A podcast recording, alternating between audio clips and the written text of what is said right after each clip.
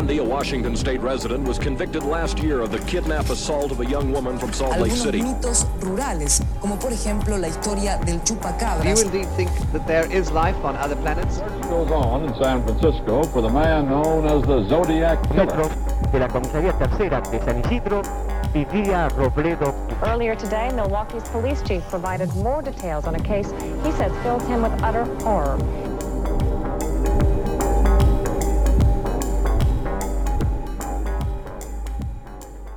Hola, yo soy Pisandro Y yo soy Cherry. y esto es La, Sexta Pata. ¿Cómo estás? Con ganas de subirme a una camioneta Ford y manejar por Hacia una autopista horizonte. hasta que me persiga la policía. Por la 66. Totalmente. Pero bien, bien. Ok. Como ¿A qué se debe? No, no sé. La adrenalina. La adrenalina que vengo de andar en bici y estoy como guerra. Gran ejercicio. Tipo como el TikTok ese. el TikTok, El TikTok ese. ese. Me encanta ya que las referencias son muy abstractas. Sí, sí, sí, no, no. Tenemos una vagancia cultural ya a esta, altura. Se hace lo que se puede con lo que se tiene. Yo siento que. mm, Bueno, está- estoy llegando al final de mis vacaciones de la facultad. Siento que no descansé nada. Pensé que. Pensé que ibas a decir estoy llegando al final de mi día. ¡Ay, Qué no! dramático que soy. Uf, Si no, basta. ¿Por qué me querés matar? no. ¿Tenés alguna fantasía oculta con que con que me muera y No. seguir este podcast? Pero no te lo voy a permitir. No, Sobre no, mi cadáver, literalmente, bueno, creo que eso no tiene mucho sentido decirlo ahora. Sobre mi cuerpo vivo. Mm. Mm. Sobre mi body ari ari. ¿Tenés algo para recomendar o algo que querés contar que de esta semana? No, básicamente mi semana fue ver Fraser. Tipo, ya voy como por la quinta temporada. Ah, ya adelantaste un montón. Sí, y, y estuve viendo algunos capítulos también de Taskmaster que volvieron a subir capítulos a su página de YouTube. O sea, cosas que ya. Cosas que ya hacía. Sí, y creo que leí algo. No estoy seguro. Tuve intención de leer algo, como mínimo. Eso seguro pasó. No me acuerdo si leí o no. Yo estuve. Bueno, lo que estaba diciendo antes era que mm, estoy por terminar mis vacaciones de la facultad. Sí. Siento que no descansé nada. Nada. Realmente siento que no descansé nada. Que lo único que hice fue trabajar y hacer un trabajo que nos mandaron a hacer. Que me parece lo peor de la vida. También que fueron tipo dos días que estoy haciendo eso. Pero igual, es como dos sí, días sí. de 10 es un montón. Es el 20%. Tipo, realmente. Es el IVA. literalmente. Y el resto lo pasé trabajando y en pequeños ratos de, de, de descanso miraba tipo un capítulo de Un, que es la serie web de, Trex, de Trixie Mattel y, y Katia Samolochikova, o miraba un pedacito, un capítulo de Los Simuladores, como así, viste, como pequeños retazos de, ni siquiera diría felicidad, es más bien como inercia hacia la vida. Same. El resultado es lo que vamos a, a pasar, lo que va a pasar ahora. Me parece muy bien. Siempre que hablas de, de un y aclaras que es el, el show que hacen Trixie Mattel y Katia Samalchikova, Samalchikova, pienso en el podcast ponen Trixie y Katia Samo. Tipo, porque Sí, de hecho usa ella, su Twitter es Katia Samo. o, o tipo es como... No, yo creo que, que es muy largo el apellido. Sí. Y, mm, por ejemplo, en Twitter ella es Katia Samo, yo creo que porque no debe entrar Katia Samo lo chico Pero es como, es como si no sé, no sé cómo explicarlo. Es como si Darío Stansriver Sí. se llamara Darío Stans. Claro, Como es Darío Z. Claro, claro, bueno. Es eso. Que no es lo mismo que Mauro Z. Claro, sí, total. Antes de empezar, un sueño que nos contaron que, que tuvieron con nosotros, le mandamos un saludo a, a Corcho, que es la persona que nos contó que tuvo este sueño. Nos dice, el sueño consistía en que yo estaba escuchando un capítulo viejo de ustedes, creo que el de Kemper 1, y de la nada me aparece el imperativo que tengo que advertirles de la pandemia. Eran los primeros capítulos, Kemper creo que habrá- salido Sí. febrero, marzo, ponele. Y entro a llamar por teléfono a gente para ver si puedo mandar mensajes a emisiones del pasado. y me dicen que sí, pero que necesito la autorización de ustedes porque no puedo decirle cosas a su yo del pasado sin su consentimiento. Entonces entro en una paradoja de que ustedes me dan el consentimiento ahora, pero en el pasado no. Entonces tengo que lograr truchar una autorización de ustedes en base a recortes de palabras y frases que dijeron. Y quedaba algo súper deforme, me dio gracia y me desperté. La magia de la Sinopharm. Eh, qué bueno que se estén vacunando, nos alegra mucho. Sí. Qué bizarro. Qué bizarro. realmente. Que es además una situación medio como eh, 12 monos. ¿Viste 12 monos? No. ¿O sí? No me acuerdo. Es medio como de viaje en el tiempo, es rara. me tiene- gusta que quiera tener nuestro consentimiento incluso en algo tan inverosímil. Sí, sí, sí, totalmente. Está. Gracias, gracias por Gracias, tenernos sí. eso en cuenta. Gracias, un saludo. No sé si tienes algo más para decir o si no, no tengo nada más para directo. decir. De hecho, te iba a decir, ¿te parece que pasemos al, al parece episodio? perfecto. Voy a citar mis fuentes que son diferentes a las de la otra vez, más igual repetidas. Eh, Wikipedia, poco. Para este caso he usado poco Wikipedia. Para los que siempre dicen como, ah, la gente que tiene podcast que lee en un artículo de Wikipedia, no sería este caso. No.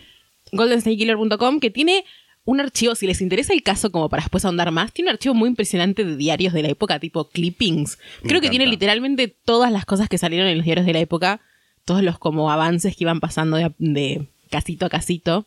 Y nuevamente el libro, que es mi fuente principal para este caso, Abrigo in the Dark o El asesino sin rostro de Michelle McNamara. Bueno, habíamos quedado que para el final de abril de 1977 había habido 17 víctimas del Hysteria Rapist del ER, un promedio de dos por mes. El 2 de mayo, un hombre sorprendió a una pareja saltando por la reja de la casa de madrugada. Al revés sería. El 2 de mayo. ¿Qué escribí? Ya empezamos así. El 2 de mayo, una pareja. El 2 de mayo, una pareja sorprendió a un hombre saltando por la reja de la casa de madrugada. Dos días después, un ataque en el que un hombre con pasamontañas y camperos militar salió de la oscuridad y se abalanzó sobre una mujer y su compañero Ah. de trabajo mientras caminaban por la trotadora, hashtag trotadora, que ya establecimos que es el lugar donde se pone el auto Sí. Eh, de, de él, del compañero de trabajo. En ambos casos había habido llamados en los que nadie hablaba. También es- esto del truco de la vajilla, que era de que ponía la espal- en la espalda del tipo, Del tipo. ponía un platito o una taza o algún otro plato.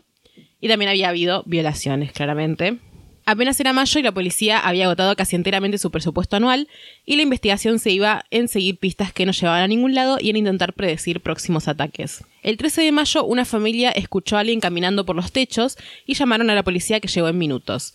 El merodeador se había ido. Unas noches después, a una cuadra, una camarera y su esposo, un encargado de un restaurante, fueron las siguientes víctimas.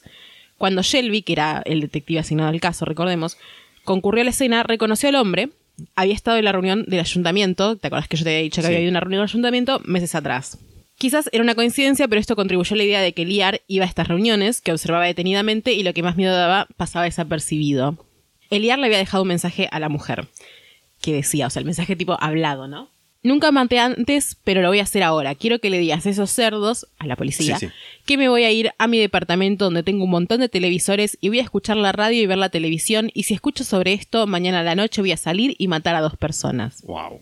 Sin embargo, su esposo declaró que el Irar le había dicho decir a esos cerdos que podría haber matado a dos personas esta noche y que si mañana no veo esto en todos los diarios y televisión, voy a matar a dos personas mañana. Uf. O sea, hubo un error de... Un. O, o quiso jugar con sus mentes Sí. o hubo un error de entendimiento, uno de los dos escuchó mal. Antes de irse de la escena comió galletitas Cheez-It, que son como unas galletitas de queso, tipo saladix, podríamos decir, Repensé en eso. Sí. y la mitad de un melón, que es un montón de melón. Mucho melón eso. El ataque fue el cuarto de lo que iba en el mes de mayo. El 17 de mayo, el Sacramento Bee publicó una nota titulada El ataque número 23 del Hysteria Rapist. ¿Las próximas víctimas mueren esta noche? En el artículo se hablaba de que la policía había consultado con psiquiatras que creían que probablemente Eliar era un, cito, paranoide esquizofrénico atravesando un pánico homosexual debido a una dotación física inadecuada, tipo pijicorto. pijicorto.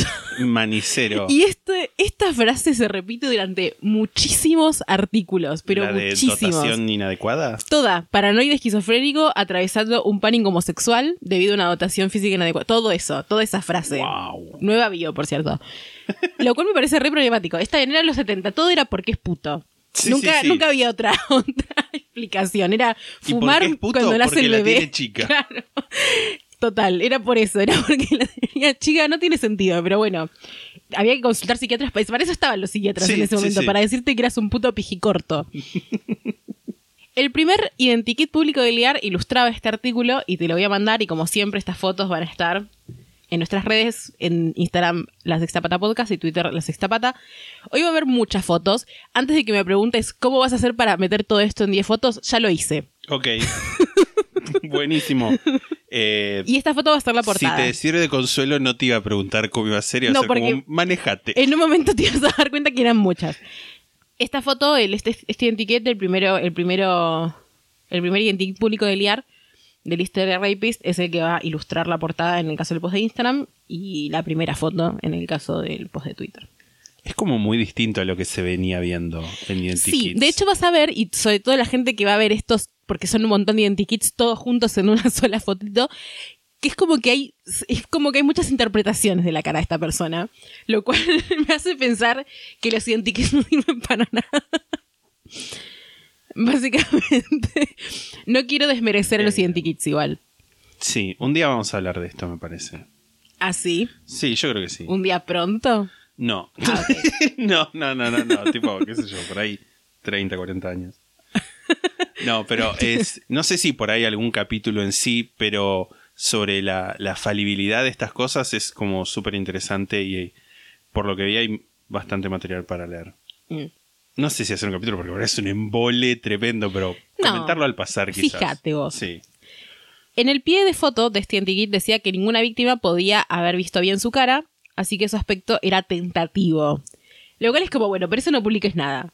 Dice, el estilo de pelo y el largo del pelo son tentativos. Tipo, todo esto... Eso lo corté de, la portada, pero Sí, sí, sí. dice eso abajo, que es un recorte del, del diario, básicamente. De Sacramento Bee. Ese día el departamento del sheriff recibió 6.169 llamadas, casi todas sobre liar. Un dentista donó 10.000 dólares, lo que aumentó la recompensa por su captura a 25.000 dólares, que son alrededor de 112.000 dólares de ahora. Es un montón, Es un montón de guita. Un montón de papa, boludo. es un montón de guita también la que dio el tipo. Pero que era el dentista más rico de... El de- dentista más mal. El dentista de Rockefeller. qué sé yo, viste que en los 70 es como que los doctores en Estados Unidos ganaban mucho. Sí.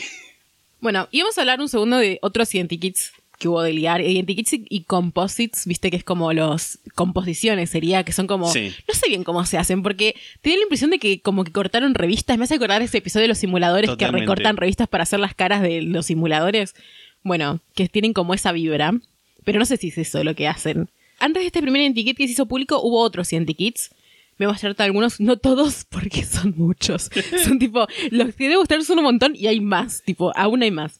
Y los voy a, les voy a, los voy a decir por, por letras, porque así los puse en los posts, así también se pueden ubicar ustedes. El identikit 2, 3 y 4, que representan a, o composiciones, porque hay creo que dos composiciones en identikit, representan a merodeadores que no necesariamente están conectados con ataques, pero que fueron vistos cerca de zonas de ataques. O sea, como, bueno, hubo un ataque y justo alguien vio Sí. caminando por esa hora a una de estas personas, que como son tres personas diferentes, esto parece una banda. De hecho, uno se parece un poco a David Bowie. O a Tilda Swinton, que es como la misma persona. Sí. Su Sylvester de Glee. Su Joven. Sylvester de Glee. Sí, sí, sí, es una lesbiana total. Es como Eliana era una lesbiana. Los otros, qué miedo. Después tenemos el Identikit 5 y 6, que son en base a descripciones de testigos de un ataque que hubo en febrero. El 6 se parece un poco a Esteban Bullrich, bastante se parece a Esteban Bullrich, Sí. lo cual Eliar es Esteban Bullrich. ¿Qué edad tenía el ¿Dónde 77? estaba? ¿Dónde está? Es tipo Es- Ted es una pre- una pregunta-. Una pregunta válida igual. ¿Dónde estaba Bullrich en los 70? Yo hasta el, identikit número 5 yo lo conozco. Tipo, yo vi a esta Es persona una vez en genérico, la es muy vida. genérico, es muy genérico, pero como que acá ya entramos en una tendencia de, bueno, al menos siempre es una persona rubia, con una cara que podría ser más o menos parecida. Este es el 4, ¿no? Es Julian Wage. A quien le- lo, lo saludamos por su recuperación del COVID. Eh, sí, es el... Julian Wage en es el cuatro. sorpresa y media. Es verdad, es- Julian Wage, tenés razón, parece mucho Julian Wage. Lo que uno se viene a enterar. Esteban Burrich y Julian Wade, criminales de los 70. Después tenemos el 7, Verdaderamente The Gift that keeps on giving. El 7 se supone que es el único basado en un testimonio de una víctima que lo pude ver, que lo pudo ver bien en la cara. Es bastante perturbador el 7. Y tiene como, tiene como, yo entiendo que lo que le rodea la cara es voy a poner a llorar, boludo. pasamontañas. Pero me hace acordar a tipo. mirando muy fijo. Es horrible. Me hace acordar a Nina Bonina Brown, viste que tenía como cosas de papel siempre en la cara. Es muy, muy ridículo para mí. Yo, o sea, yo entiendo que da miedo, tiene como los ojos saltones. Voy a borrar la foto porque no puedo. Y por último, por ahora, tenemos el octavo identikit, que se parece quizás un poco más al David Bowie, que es un identikit de un merodeador que fue visto cerca de la escena del ataque del 17 de mayo. O sea, de nuevo, podría ser o podría no ser. También una lesbiana, Sí, otra sí, sí, lesbiana. otra lesbiana. Podemos decir esto porque, porque yo soy lesbiana y Lisandro es trola. Eh, también es lesbiana, Lisandro. Los ciudadanos de Sacramento se volvían cada vez más paranoicos y bueno, un poco con razón. Sí, sí, justificado, ¿no? Me parece. Sí. Donde antes los vecinos veían jardines con árboles y plantas frondosas, ahora veían un potencial escondite para un violador asesino. Así que hubo una epidemia de poda. Además, reforzaban sus ventanas y puertas, se instalaron muchísimas luces. Algunas casas ponían objetos que hicieran ruido en puertas y ventanas. Dormían con armas bajo la almohada. Y algunas parejas se turnaban para dormir, porque claro, era parejas en esta época. Entre enero y mayo de ese año se vendieron casi 3.000 armas de fuego en el condado de Sacramento. Más que lo normal, O ¿no? sea, es como uno dice, wow, compraron armas, qué sé yo, y, y- y se tornaban para dormir, wow, cuánta reacción. Pero también pensé, imagínate, no sé, despertarte y que, nada, vas a leer el diario y dice, bueno, hoy el, el asesino hoy va a volver a, dijo que va a volver a matar. Sí, Es como fuertísimo eso. Sí, sí, sí.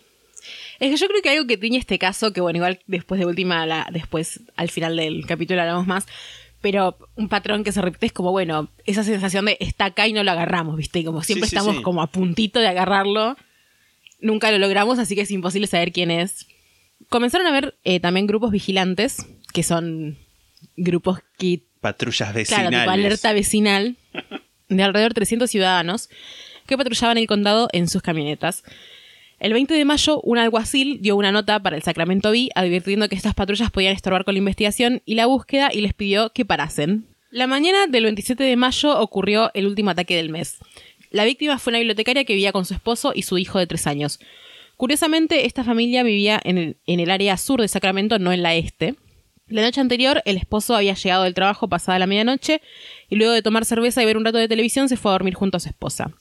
Tanto, esa- tanto ella como su hijo ya estaban dormidos. Alrededor de media hora después, ambos se despertaron y comenzaron a acariciarse y besarse, pero les sorprendió el sonido de la puerta corrediza de la habitación que daba al patio. Que esto es algo muy Ah. común, me di cuenta en esto, Sí. por lo menos era común en esa época, tener una puerta corrediza que diera al patio de atrás, o sea, entre la habitación y el patio de atrás, que a veces podía o no tener una Sí. pileta, por ejemplo, hay una puerta corrediza, que me parece una decisión arquitectónica muy vaga. Ponía una puerta normal, siento que es re, es como la peor puerta para estos casos, Claro, sí, también lo que pasa es que me imagino que debe ser como... como para que entre luz. Claro, la doble función de puerta y ventana. Sí. Un hombre en pasamontañas entró con una linterna en una mano y una pistola en la otra y los amenazó, quédense quietos, los mato a todos, a vos, a ella, al nenito. La pareja inmediatamente se dio cuenta que se trataba de liar. Le dio una cuerda a ella para que atara a su esposo y luego él la ella, o sea, el liar la ella. Sí. Puso platos en la espalda de él, luego llevó a la bibliotecaria al living y después de violarla repetidas veces le dejó un mensaje para la policía. Tengo algo para que les digas a esos putos cerdos, de nuevo cerdos, la policía. La vez anterior mezclaron todo. Dije que mataría a dos personas. No los voy a matar a ustedes. Si esto aparece en la tele o en los diarios mañana voy a matar a dos personas. ¿Me entendiste? Tengo televisores en mi departamento y los voy a estar mirando. Si esto aparece en las noticias voy a matar a dos personas. A mi mami le asusta cuando esto aparece en las noticias.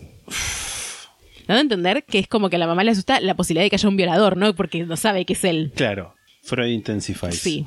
La pareja se había mudado hacía tres semanas a la casa y después del ataque gastaron 3 mil dólares que no tenían, o sea, unos 13 mil dólares ahora más o menos, en construir un muro alrededor del patio. Antes de seguir, siento que te tengo que mostrar una foto de la detective Carol Daly, porque vamos a hablar brevemente de ella ahora, que es la otra detective que estaba asignada al caso en este momento. Siento que. Siento que merece que te muestre una foto y merece que todos vean una foto. Específicamente esta foto me parece la mejor foto que vamos a ver jamás en este podcast que tiene una foto, no tiene una vibra, es la foto de Mónica Fierro, que es tipo Mónica Farro con el arma. Es, es la misma vibra. Me encanta. Me encanta. Es como eh, esa foto de Mónica Farro y la. Y la, la abuela, la que hace pa, pa, pa. Y de look es como una Susana Jiménez en la Sí. época que salía con Me Monzón. encanta. Tipo, es, es una diosa, la amo. Me encanta. ¿Sabes qué me da vibras? Hay una película que no me acuerdo si es que se llama Rosa Rosa u Operación Rosa Rosa en la que Sandro Operación es Rosa Rosa, tipo un agente secreto. Me encanta. Esta es una excelente foto. Grita 70 esta foto también. Sí, sí, sí. La vincha, la vincha, el Sí, pelo. no, el no, look. to- La- todo, los, collares de perlas, que tengo un arma en la mano, o sea, que estuviera activamente trabajando en este momento.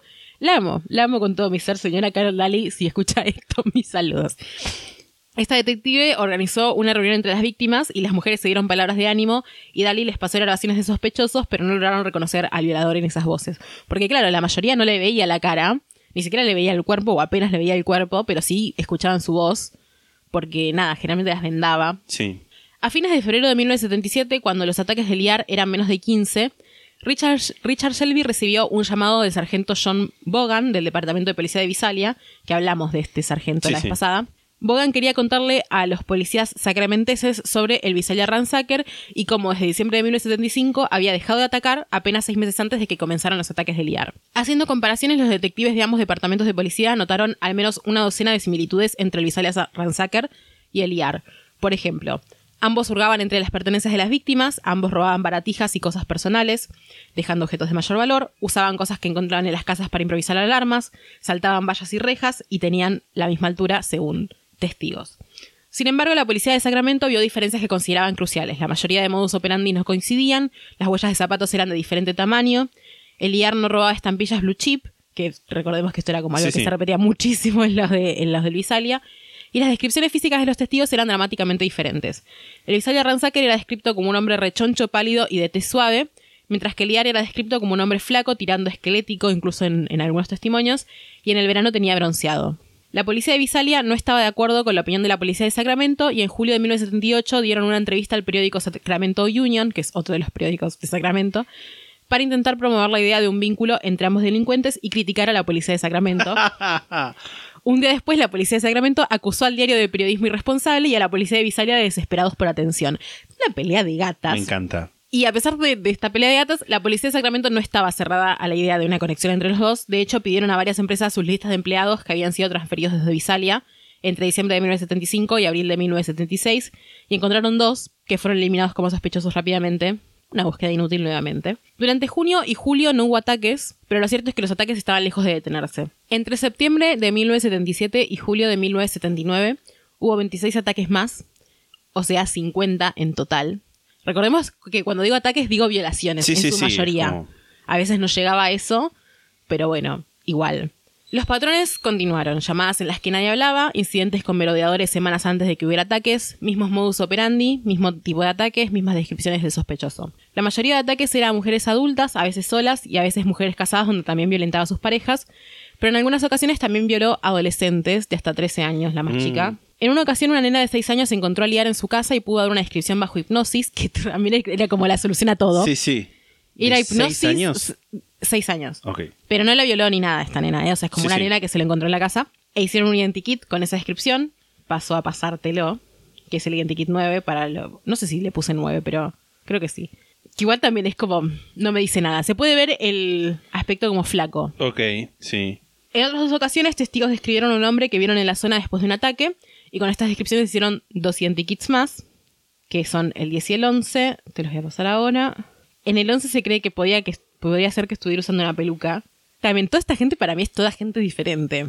El 10 parece un poco a Alex Turner, el de los Arctic Monkeys. sí. wow. Yo también conozco a esta persona. Sí, mal. Esa es como también muy genérica la cara. Sí.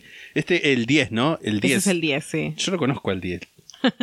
Fue la primaria conmigo. A mediados de 1978, el comenzó a atacar en otras áreas fuera del condado de Sacramento, especialmente el condado de Contra Costa, que limitaba con el sur de Sacramento.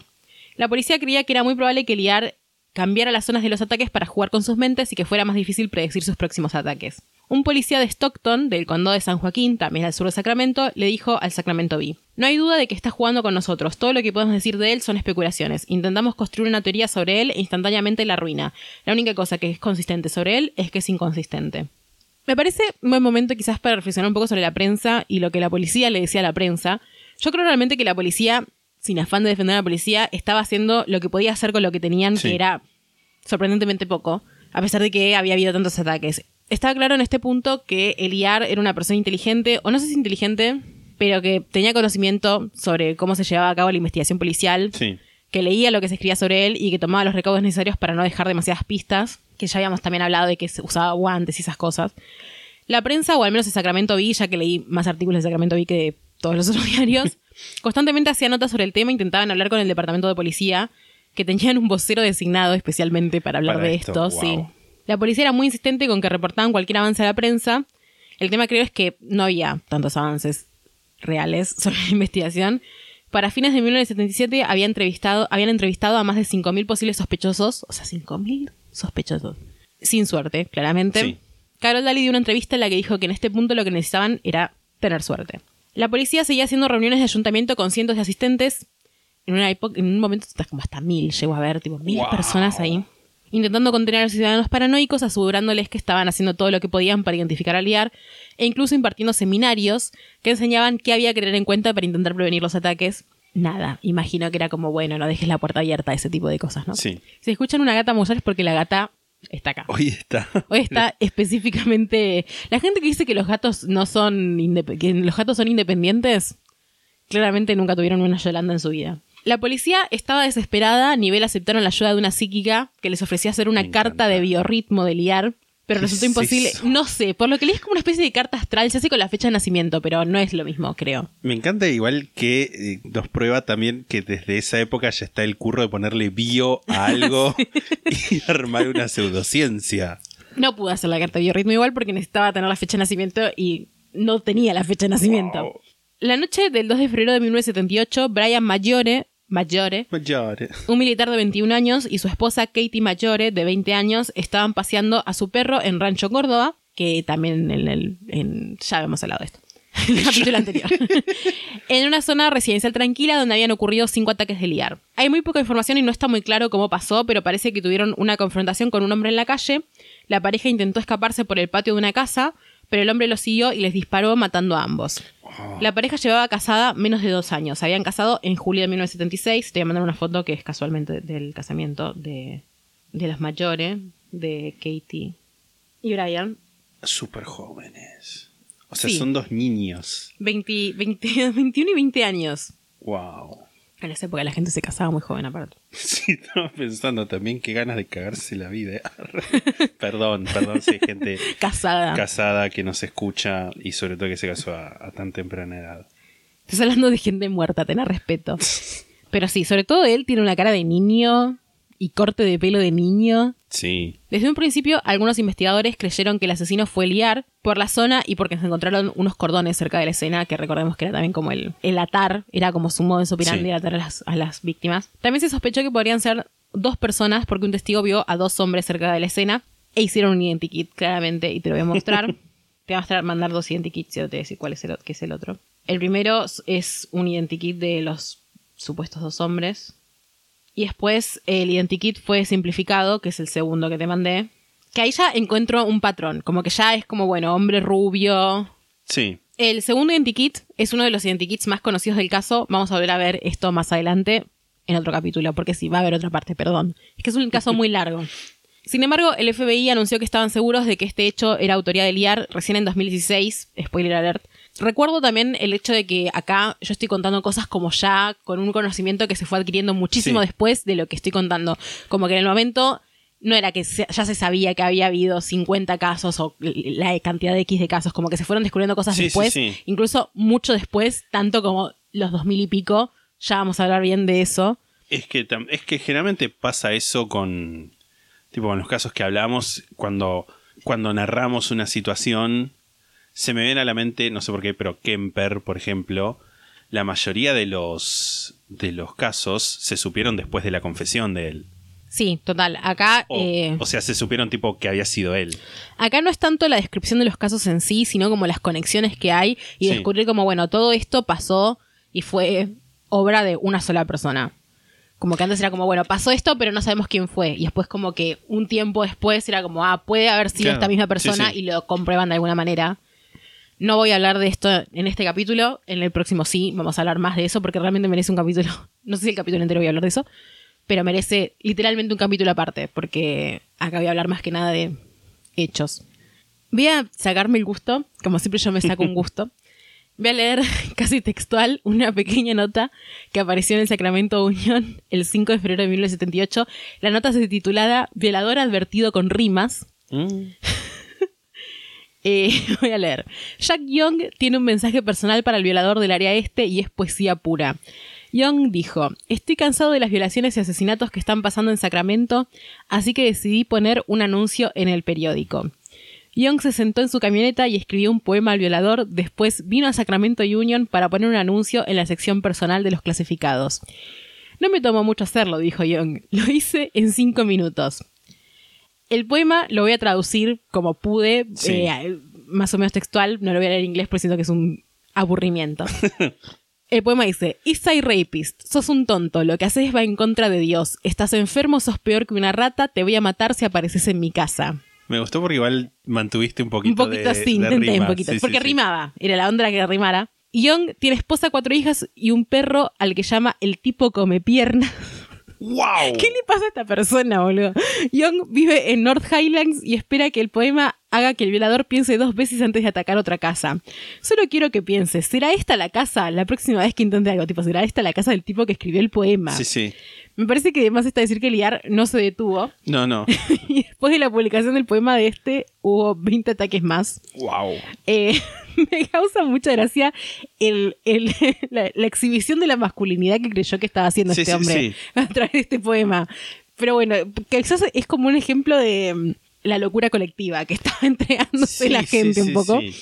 un momento a finales de 1978 en el que los departamentos de policía comenzaron a rechazar aumentos de presupuesto o de recompensas con el argumento de que era inútil porque no había buenas descripciones de sospechosos y el dinero no aceleraría la búsqueda. O sea, básicamente dijeron como, bueno, Sí. El Departamento de Policía de Concord, donde ocurrieron dos ataques en octubre, sugirió que las mujeres no estuvieran en sus patios en bikini, que ya sabemos que es como horrible. Pero en ese momento se ve que era aceptable. Bueno, igual esto viste que hemos visto como ejemplos de esto Sí, incluso sí, muchísimo sí, después. Entre el 2 de junio y 5 de julio de 1979 hubo cinco ataques en el condado de Contra Costa. Después los ataques cesaron y el IAR desapareció. Goleta es una ciudad pequeña, de una- o Golira, es una ciudad pequeña de 30.000 habitantes ahora, así que seguro que en ese momento tenían muchos menos, ubicada en el condado de Santa Bárbara. Te voy a mandar una foto porque voy a hacer una pequeña explicación de el tema condados. Como sabemos, todo esto ocurrió en el estado de California, por eso Golden State, que ya vamos a hablar igual de cómo se acuñó el término. Pero bueno, Golden State es por el estado de California. Te mandé, es una parte recortada del estado de California, no está entero. Te mandé todos los, eh, están, están coloreados todos los estados en los que hubo casos. Sí. Que algunos todavía no nombré, pero bueno, para que veas más o menos dónde se manejaba la cosa, Tulare es donde está Visalia, que fue el primer, en la primera época la de Visalia Ransacker, después arriba del todo está Sacramento, Contra Costa y San Joaquín, que son como ahí están cerca, y eh, Santa Bárbara es el que estamos hablando ahora, que está más abajo, bastante más abajo. La noche del 1 de octubre de 1979, en Golida, Golera, Colera. una pareja se despertó con un hombre apuntándoles una linterna a la cara y susurrando.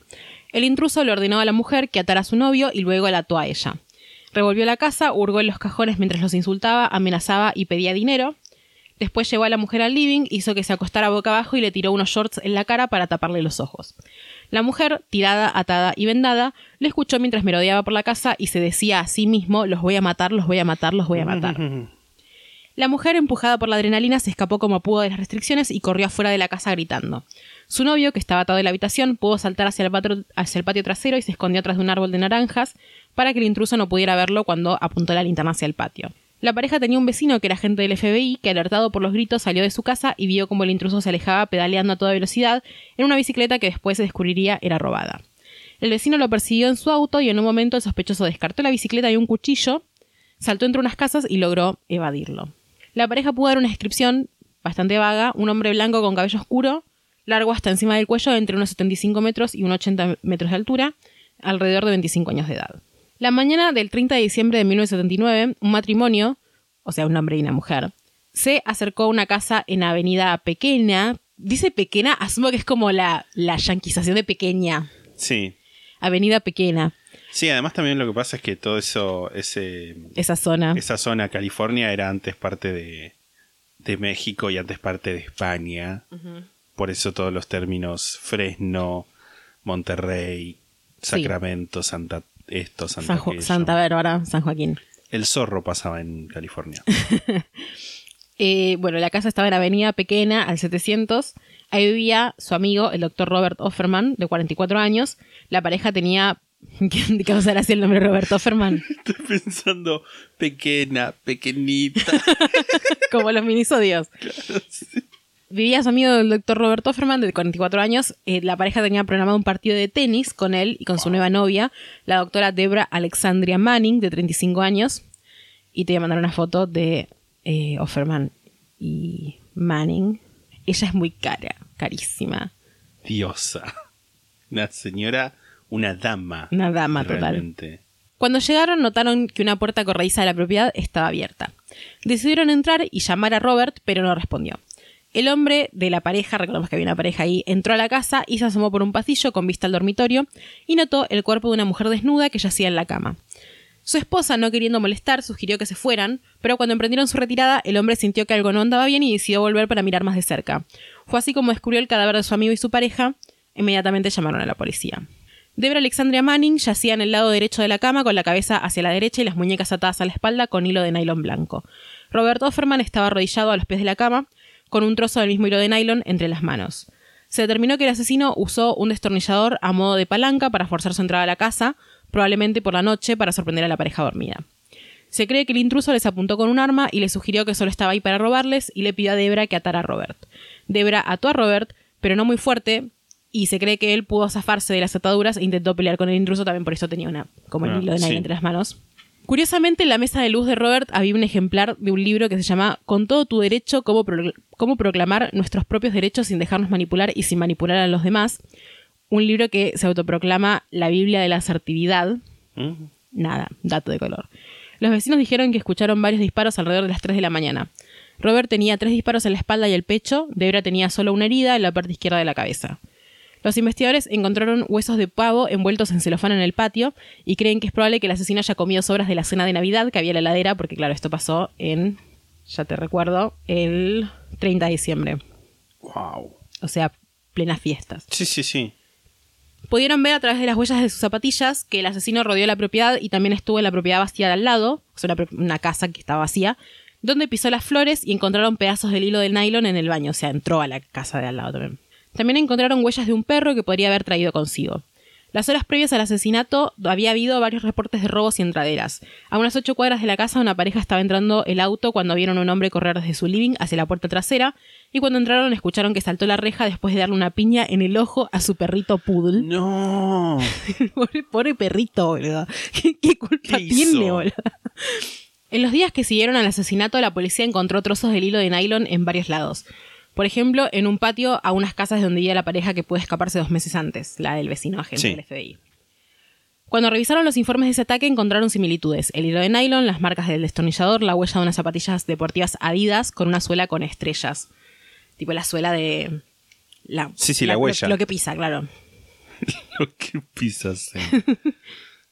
Lyman Smith, de 43 años, era un abogado conocido y exitoso que estaba al borde de entrar a trabajar como magistrado en un tribunal superior. Vivía con Charlene Hasenberg Smith, de 33 años, era su exsecretaria devenida en segunda esposa, en la ciudad de Ventura, condado de Ventura. Te voy a mandar una foto de los Smiths, Charlene y Lyman, o Lyman, no sé cómo es. Otra mujer cara. Sí, sí. El domingo 16 de marzo de 1980, eh, Gary Smith, de 12 años, hijo del primer matrimonio de Lyman, llegó a la casa de su padre para cortarle el pasto y se dio cuenta que la puerta de entrada estaba sin cerrojo. Al entrar a la casa escuchó que sonaba un despertador en el dormitorio de su padre, había pedazos de corteza esparcidos por la alfombra y a los pies de la cama un tronco. Abajo de las mantas estaban los cuerpos de Charlene y Lyman. Charlene había sido violada, esto claramente no lo determinó el chico, sino que se determinó No, no, después. sí. Charlene había sido violada y el tronco había sido usado para matarlos a ambos a golpes. Sus muñecas y tobillos habían sido atados con cordón de cortina. Cordón de cortina tipo lo- el cordón que se usa para, para atar una cortina. Sí, sí. Para atar a Charlene se había usado un nudo de diamante, que es como, o sea, no es que, es, no es- que tiene un diamante, sino que Sí, es un sí, tipo de nudo. La forma. Por lo que brevemente después de esto se conoció al asesino como el asesino del nudo de diamante. Los investigadores se dieron cuenta rápidamente que había muchas pistas que apuntaban a un amigo de Lyman llamado Joseph Joe Alsip, con quien habían sido socios.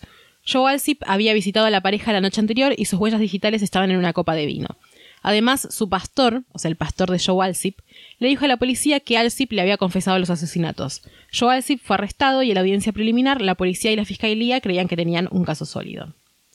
Sin embargo, el abogado de Alsip, impulsado por llamados anónimos que le aconsejaran que investigara la vida del pastor, descubrió que durante décadas en varias partes del país el pastor tenía una historia en la que buscaba vincularse con la policía e insertarse a sí mismo en investigaciones.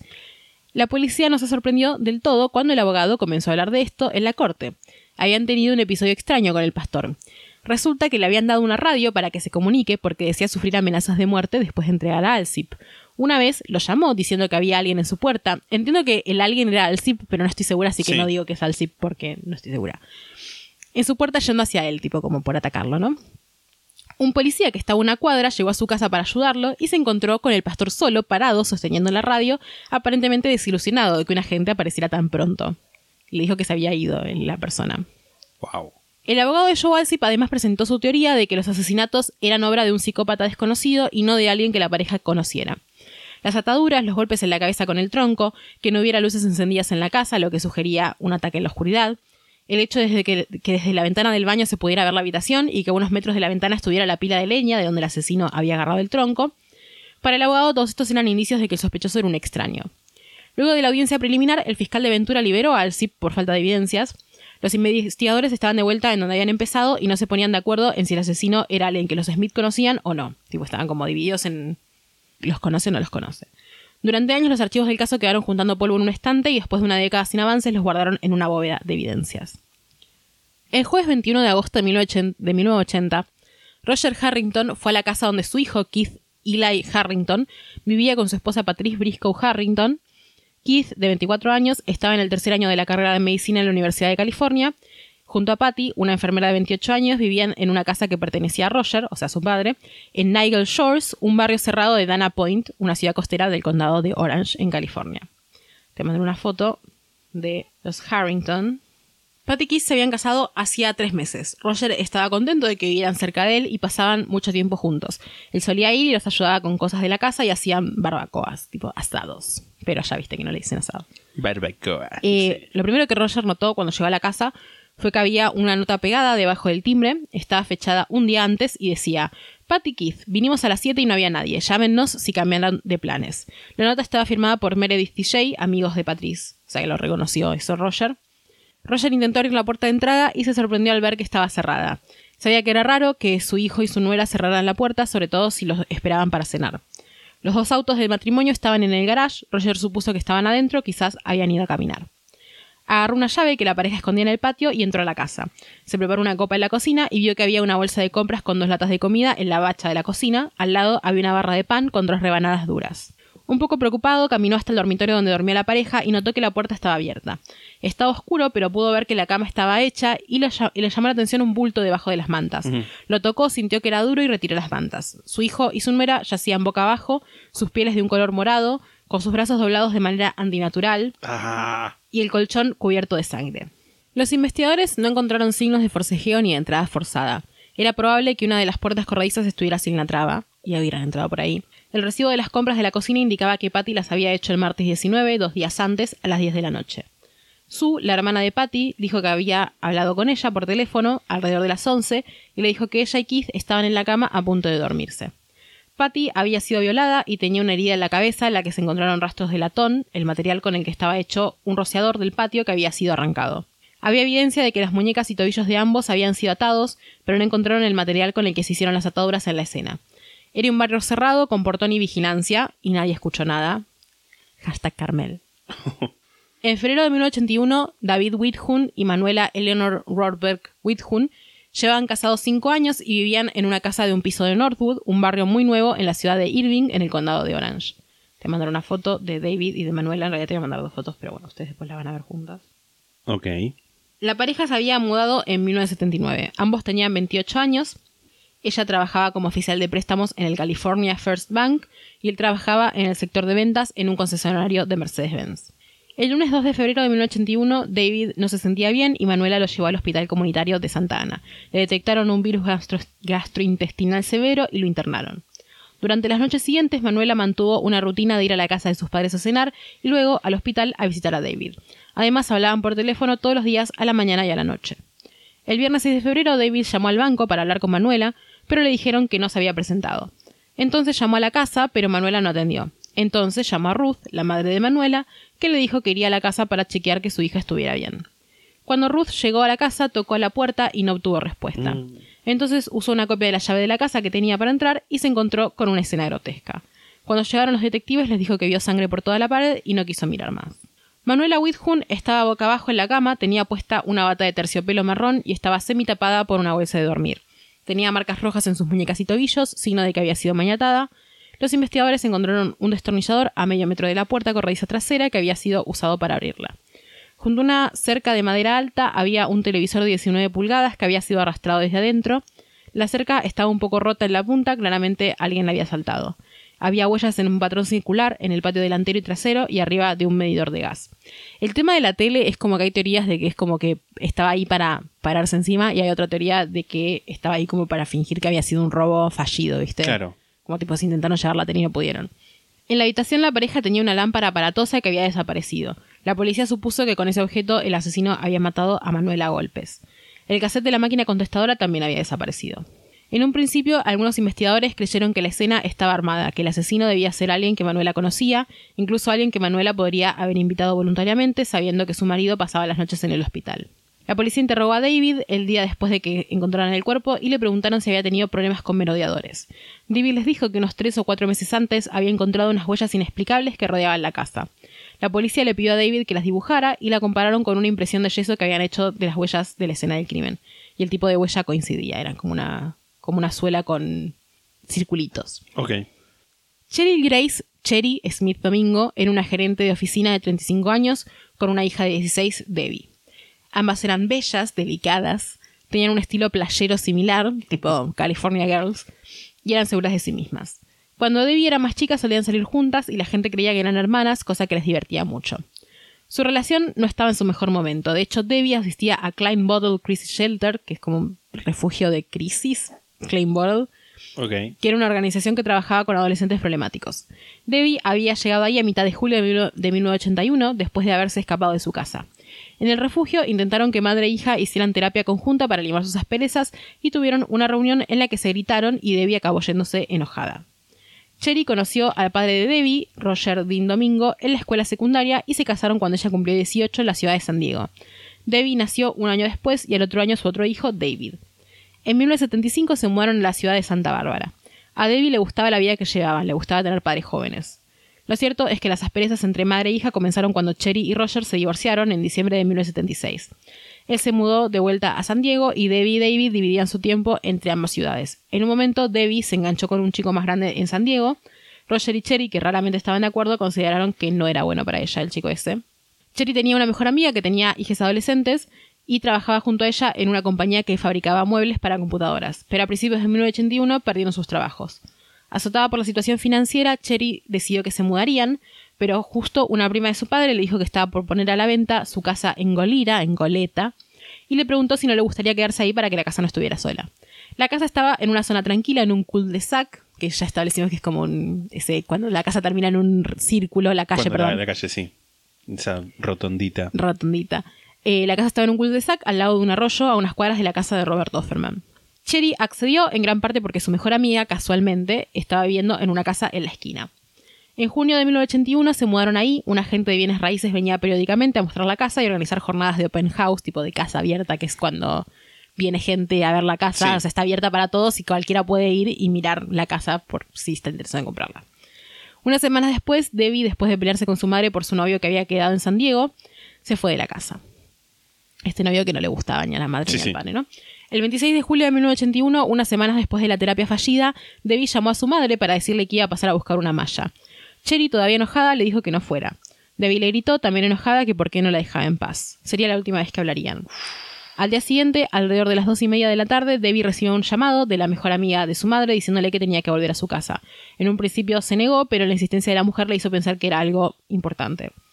Cuando llegó, vio la casa rodeada de cinta policial y docenas de personas agolpadas en el cul-de-sac, policías, detectives, periodistas y gente curiosa.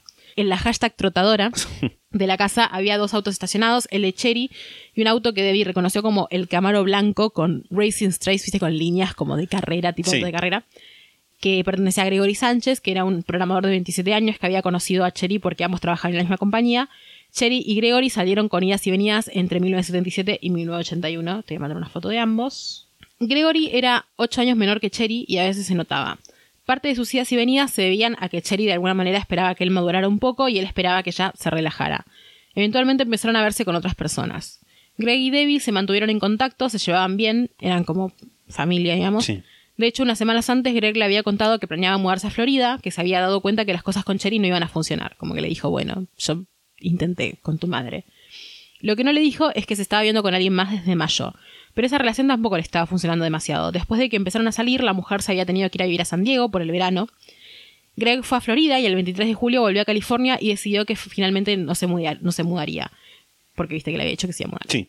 Cuando volvió a Santa Bárbara, invitó a esta mujer con la que tenía una relación a pasar el fin de semana con él, o sea, porque Santa Bárbara y San Diego no son la misma ciudad. Ella aceptó y viajó hasta Santa Bárbara, pasaron el sábado juntos y el domingo 26 de julio por la noche Gregory le dijo que tenía planes con... En el libro decía a friend, lo cual, viste que en inglés es como a friend puede ser un amigo o una amiga, Sí. lo cual siento que aporta en este sentido porque se fue a ver con Cheri, con Cheri Domingo y es como, bueno, capaz no es lo mismo si le decís me voy a ver con un amigo que me voy a ver con una amiga a tu novia, digamos, ¿no? Sí, sí, sí. Como que no me queda claro si es que no se sabe, tipo, a qué fue a verse Sí, con sí, Cheri esas- Domingo esas tampoco. cuestiones ambiguas. Sí. Pero bueno, se fue a ver con Cheri Domingo el domingo. Un vecino escuchó un tiro esa noche y una mujer, probablemente Cheri, pidiéndole a alguien que se calmara. Los investigadores creen que Gregory se dio cuenta de que había un intruso y había intentado pelear con él. Los cuerpos fueron descubiertos por un agente de bienes raíces que la mañana del lunes llegó a la propiedad para mostrarle la casa a una familia. Horrible. Ambos estaban desnudos, la mitad del cuerpo de Gregory Sánchez estaba dentro de un armario boca abajo. El asesino le había cubierto la cabeza con una pila de ropa que sacó del armario. Tenía un disparo en la mejilla que probablemente recibió intentando resistirse. Sin embargo, lo que lo mató fue un objeto contundente desconocido. Tenía 24 heridas de golpes, que es un montón. Es muchísimo. Cherry Domingo había sido violada, estaba boca abajo en la cama sobre un charco de sangre. También la habían matado a golpes y la habían tapado con una colcha.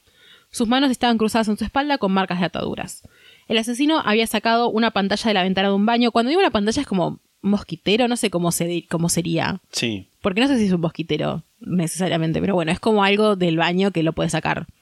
Y no necesariamente es la, La, la ventana, claro, como la... No sé cómo decirlo, pero sí. Sí, es que es como. O sea, medio hablemos sin saber esto, ¿no? Como que una pantalla puede no ser un, un mosquitero, pero un mosquitero es como una Siempre es pantalla. una pantalla, bueno. Por- Sacó una pantalla sí. del baño de la planta baja y la había escondido entre unos arbustos. En el garage faltaban dos herramientas que no fueron encontradas. Un vecino testificó que se despertó alrededor de las 2 de la mañana por ladridos de perros, pero como se asomó y no vio nada, se volvió a dormir. Dos chicos de 13 años testificaron que mientras caminaban por el vecindario alrededor de las 9 de la noche, vieron un hombre parado atrás de un árbol a una cuadra de la escena del crimen. Un matrimonio testificó que alrededor de las 10 y media de la noche salieron a caminar y notaron que un hombre las comenzó a seguir. Pudieron dar una descripción. Un hombre blanco, de veinte y pico, alrededor de un metro ochenta, pelo rubio hasta el cuello. Una mujer y su hija testificaron que salieron a correr y alrededor de las 11 de la noche vieron un hombre con un perro espiando por el garage de una casa con una descripción muy parecida. Un agente de bienes raíces le contó a la policía que el día anterior había organizado una open house en la casa y mientras estaba hablando con una familia, un hombre con la misma descripción entró en la casa y empezó a inspeccionarla sin decir una palabra. Antes de que pudiera atenderlo, el hombre se fue. Los investigadores primero creyeron que era posible que transas, o sea, dealers, o sea, gente que vende droga, hayan entrado- Camellos. hayan entrado a la casa y los hayan matado, pero se descartó cuando se enteraron que ninguno de los dos se drogaba. ¿Por qué eh, fue esa teoría? No lo sé. Porque Pero bueno, sí. Después sospecharon Me encanta que además, tipo, tienen la teoría antes de saber o no si se drogaban. Es como, fue un dealer. Sí, sí, sí. no se drogaban, bueno, por ahí no. Eh, yo creo que puede ser quizás, habían interrogado a Roger y Roger les había dicho que, o sea, les estaba hablando como de su vida antes, cuando todavía estaban. Sí. Y como que empezó a decir como, bueno, nos gustaba hacer tal cosa, nos gustaba hacer tal otra, y en un momento empezó a decir, y a ella le gustaba, tipo, como que cambió de nosotros a ella, ¿viste? Mm. A ella le gustaba salir de fiesta, a ella le gustaba tal cosa y tal otra. Y como que medio se insinúa que quizás se drogaba un poco, pero no tipo adicta, sino como, bueno, capaz fumaba marihuana, que en ese momento era un espanto, ¿viste? Pero ahora Sí, es como, sí, dale, tipo, no, no hacía nada. Así que capaz de ahí salió la idea de que quizás lo mataron transas, que me parece un montón igual, tipo un salto de, de fe, literalmente. Después sospecharon del ex marido de Cherry, de Roger, pero su, testimonio y su coartada eran fuertes y creíbles. Debbie se mudó a San Diego después de la muerte de su madre y la familia de su madre se fue alejando de ella hasta perder contacto por completo. Hay una cosa en el libro horrible que me pareció horrible, que no la incluí acá, pero bueno, te la voy a decir. Como que Debbie cuenta claramente una alma atormentada, Debbie, ¿no? Sí, Porque sí. tenía todos estos problemas. Imagínate que en el medio de todos estos problemas y de decirle a tu mamá quiero que me dejes en paz, la matan, ¿viste? Sí. En una parte cuenta que, que se fue alejando de su familia y mm, cuenta que su abuela, que entiendo que es la mamá de Cherry, en un momento ella estaba con su abuela y su tía, tipo la hermana de Cherry, entiendo. Y la abuela, escuchó que la abuela le decía a la hermana, menos mal que no fuiste vos, no sé qué hubiera hecho si eras vos, tipo como menos mal que la mataron a Cherry, no a vos. Sí. Lo cual es horrible. No digas eso vieja de mierda, la puta que lo parió. Horrible. Horrible. Sí. Chanel Cruz Pero para. Para, para, para, para. ¿Le dijo eso a la tía o a ella? a la tía. Ah, ah, bueno, porque yo pensé por ahí sí se lo decía a ella, a la nieta. Claro, pero no, Es- se lo dijo a la se tía. dijo- wow. O sea, al- al- las dos eran sus hijas, pero prefería que Pero se muera una en vez de otra. Wow. Capaz lo dijo por decir, pero igual es horrible que lo No, digas. sí, una vieja sorete. Sí. Chanel Cruz tuvo una vida corta y trágica. Te voy a mandar una foto de Chanel Cruz. Su padre biológico la abandonó de muy chica y después tuvo varios padrastros. La mayoría abusaron de ella en diversas formas. Chanel creía que su madre se preocupaba más en las fiestas y en las drogas que en su crianza. Se mudó muchas veces hasta que terminó en la ciudad de Irving, en el condado de Orange. Cuando tenía 15 años, en una pijamada de la casa de su mejor amiga, el padre de esta la drogó y violó. Chanel le contó a su familia y lo enfrentaron y él lo negó. Intentó denunciarlo, pero unos amigos del hombre que pertenecían a la María, a la... ¿Qué estoy diciendo? Intentó denunciarlo, pero unos amigos a la María, Es la droga. la droga. Esa es el true crime que le gusta a Cristina. Intentó denunciarlo, pero unos amigos del hombre que pertenecían a la Marina la intimidaron hasta que desistió. En los, él también pertenecía a la Marina, ¿no? Eran tipo Sí, todos sí. de la Marina. En los años siguientes, Chanel cambió muchísimo, comenzó a autolesionarse y tomar cocaína. Su madre intentó ayudarla mandándola a un campamento de la YMCA y a un hospital psiquiátrico. Chanel terminó la secundaria, se metió en la universidad y comenzó a salir con varios hombres, la mayoría más grandes que ella, y consiguió un trabajo como anfitriona en un restaurante familiar. El 3 de mayo de 1986, su mamá y padrastro se fueron de vacaciones. La noche siguiente, Chanel invitó a un compañero de trabajo a su casa. Se sentaron en el piso de su habitación, le leyó poemas que ella había escrito y le hizo escuchar una grabación de una sesión de terapia en la que despotricaba contra su familia, que me parece la peor cita de la vida, la verdad. Pero bueno, no, no quiero hablar mal de Chanel, pero bueno. Hola. ¿Pensabas que íbamos a coger? No. Vamos a escuchar una sesión mía de terapia. Y te voy a leer poemas.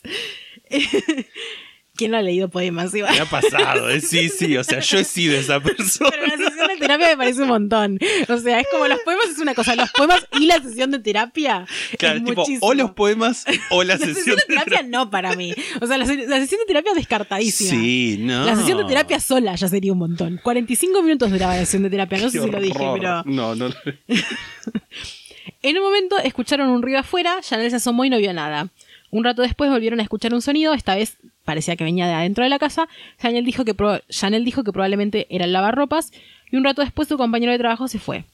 La mañana del 5 de mayo, un agente de bienes raíces, de nuevo, llegó a la casa para mostrárselo a potenciales compradores, porque esta casa también estaba en venta. Y la casa también estaba en un cul-de-sac, tipo como Sí. patrones. La mujer tocó el timbre un par de veces y nadie respondió.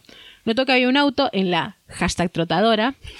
Decidió entrar con una copia de las llaves que tenía ella. Adentro de la casa las luces estaban prendidas. En la cocina había un cartón de leche y un diario abierto en los clasificados, como si alguien hubiera estado desayunando recién. Caminó por la casa y llegó a la habitación de Chanel, donde vio su cuerpo inmóvil sobre la cama con una manta cubriéndole la cabeza. La mujer volvió a su oficina y le dijo a su jefe que había visto el cuerpo de una mujer inconsciente o quizás muerta. El jefe le dijo que llamara a la casa. Lo hizo, pero nadie contestó. Entonces decidieron pasarle la pelota a otros dos agentes que estaban encargados de la venta de la casa. Ah, bien. Estos dos agentes fueron a la casa y obviamente encontraron el cuerpo de Chanel indiscutiblemente muerta y llamaron a la policía. Me mata que haya tardado tanto en llamar a la policía. Es Sí, como, sí. bueno, voy a hablar con mi jefe primero. Me parece más importante. Es que, ¿sabes qué?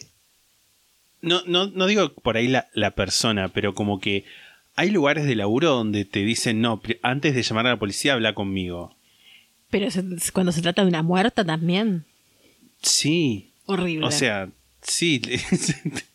O sea, yo lo entiendo si es algo como, no sé, se están peleando en un bar, ponele. sí, sí, sí, pero nada. eh, eh, hay jefes así. Sí, no sé, horrible, realmente horrible. Chanel estaba desnuda boca arriba. La manta que le cubría la cabeza estaba llena de sangre. Tenía la cabeza hundida, moritones en su nariz y le faltaban tres dientes, dos de los cuales fueron encontrados en su cabello. Entre sus piernas se encontraron una sustancia seca que luego descubrirían que era semen. Se encontraron huellas afuera de la casa. Un trozo pesado de tubería había desaparecido del patio trasero. Los investigadores comenzaron a indagar en la vida amorosa de Chanel. Había un chico con el que tenía relaciones sexuales, lo había conocido en el campamento de la YMCA y el día anterior habían estado hablando por teléfono. Chanel le había cortado dos semanas antes. Había otro, un ex convicto con quien se había conocido en un trabajo anterior, también mantuvieron una relación sexual, hasta que Chanel le cortó porque se había vuelto obsesivo y controlador. Había otro que trabajaba de salvavidas, también tenían relaciones y se habían visto la noche anterior. Otro que trabajaba de consejero en el campamento de la YMCA y se habían visto dos días antes de su muerte. Había otro que también era compañero de trabajo en el restaurante. Y uno que también era medio noviecito que le había visitado el día de su muerte y le había dicho que la amaba y le regaló un reloj de pulsera que fue encontrado al lado del cadáver. Con todo respeto para ella, ¿no? Porque está. No perdía el tiempo. Hay que empezar a pasarles grabaciones de terapia a la gente. Mirá, esta hacía eso y mirá que esta estaba llena de tipos, boluda. Es una Eh, red táctica. Sí, total. Eh, no sé.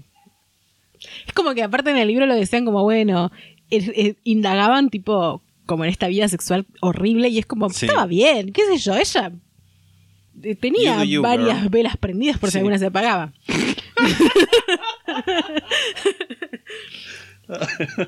Eh, después había uno que le dijo a un amigo que le había matado para saber si tenía las agallas para hacerlo, como práctica para matar a su novia.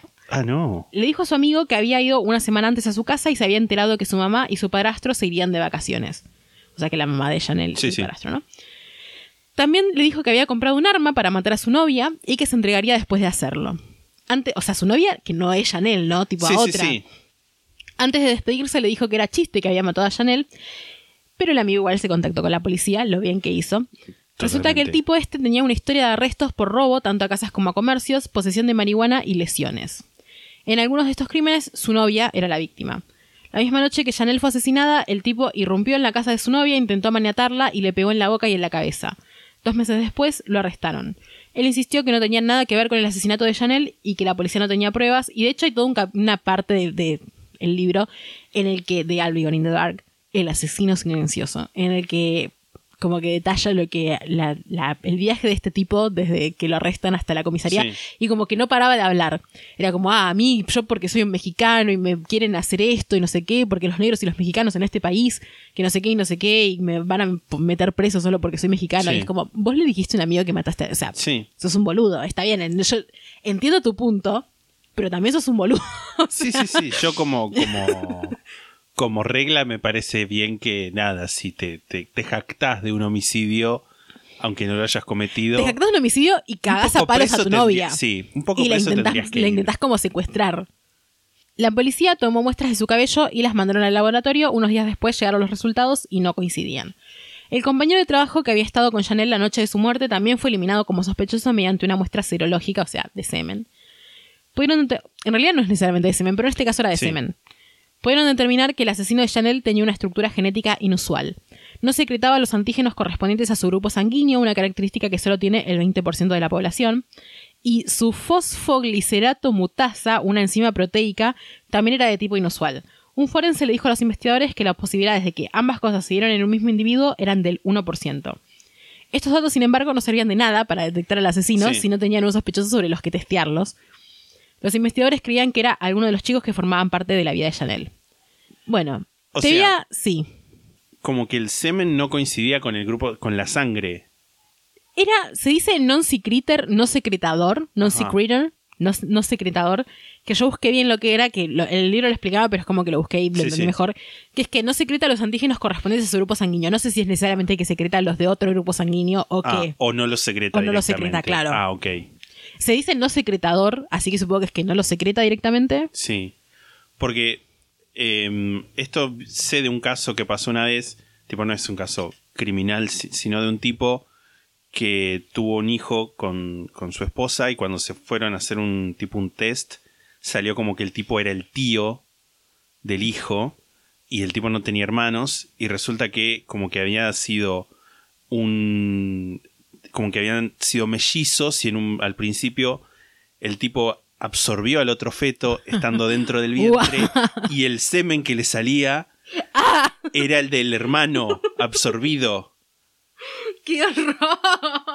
Bueno, no es este el caso, me parece igual. O sea, ¿cuán- ¿cuáles son las posibilidades de que pase eso? No, no, no, por eso. El forense le dijo a los investigadores que era probable que hubiera absorbido un gemelo. Pero me pareció eso cuando era como wow. Eh, terrible, terrible. No, bueno, en este caso era, nada, dos características, Sí, más sí. allá de que se entienda que eran o no, eran dos características genéticas Raras, inusuales. inusualísimas, pero bueno, el tema es, no podés probar si una, o sea, si vos tenés un sospechoso, podés probar si esto Claro, pasa en ese sí, sospechoso, pero si no tenés un Tipo que sospechoso, haces un test de toda la población del mundo. Claro. Bueno, te voy a adelantar que todos estos crímenes que te hablé hoy, después de que terminamos de hablar del IAR, se conocieron posteriormente como los crímenes del original Night Stalker, porque este que hubo alguien que se llamaba el Night Stalker, Sí, eh, Richard Ramírez. Ramírez.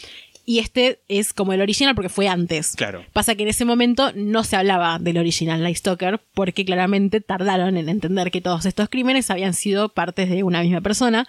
Pero voy a hablar de eso en el capítulo que viene porque realmente esto si no se hace increíblemente largo porque toda la investigación es realmente un Sí. capítulo aparte. Sí, sí. Eh, así que nada, perdón por hacerla larga, es necesario, yo creo. Generalmente yo no la hago larga y lo saben. Ustedes saben eso.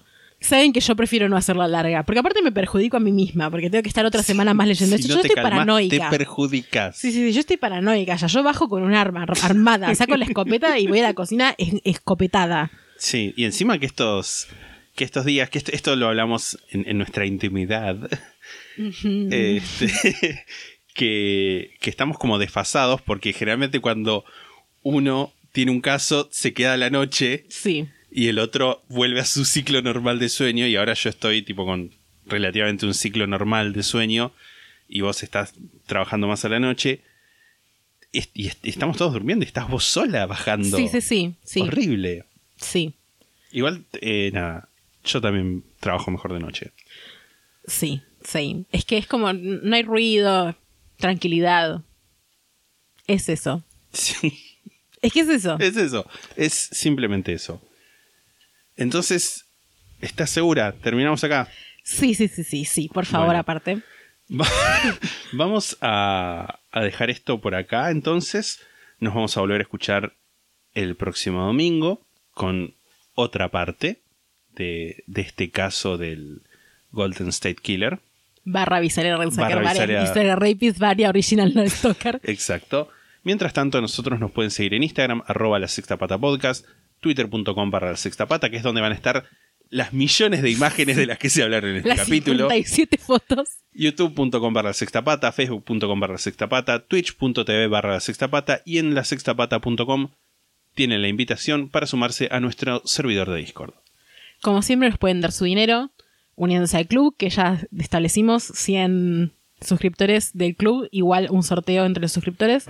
Todavía no hemos llegado, claramente, si no lo hubiéramos anunciado. En la sextapata.com están los links, es entre 200 y 500 pesos mensuales. Y también pueden suscribirse de manera gratuita para ustedes, si tienen Amazon Prime, a nuestro canal de Twitch, twitch.tv la sextapata.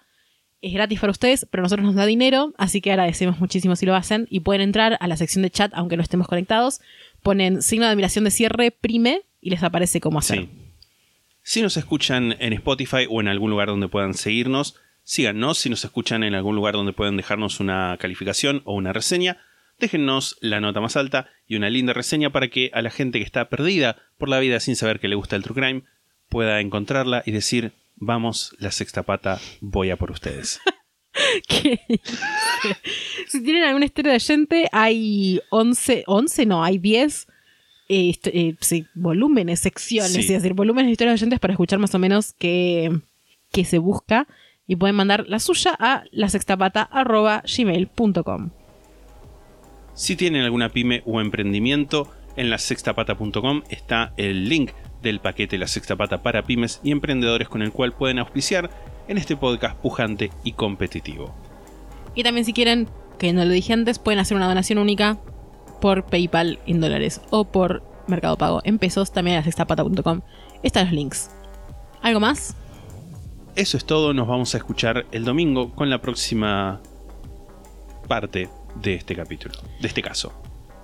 Chao. Chao.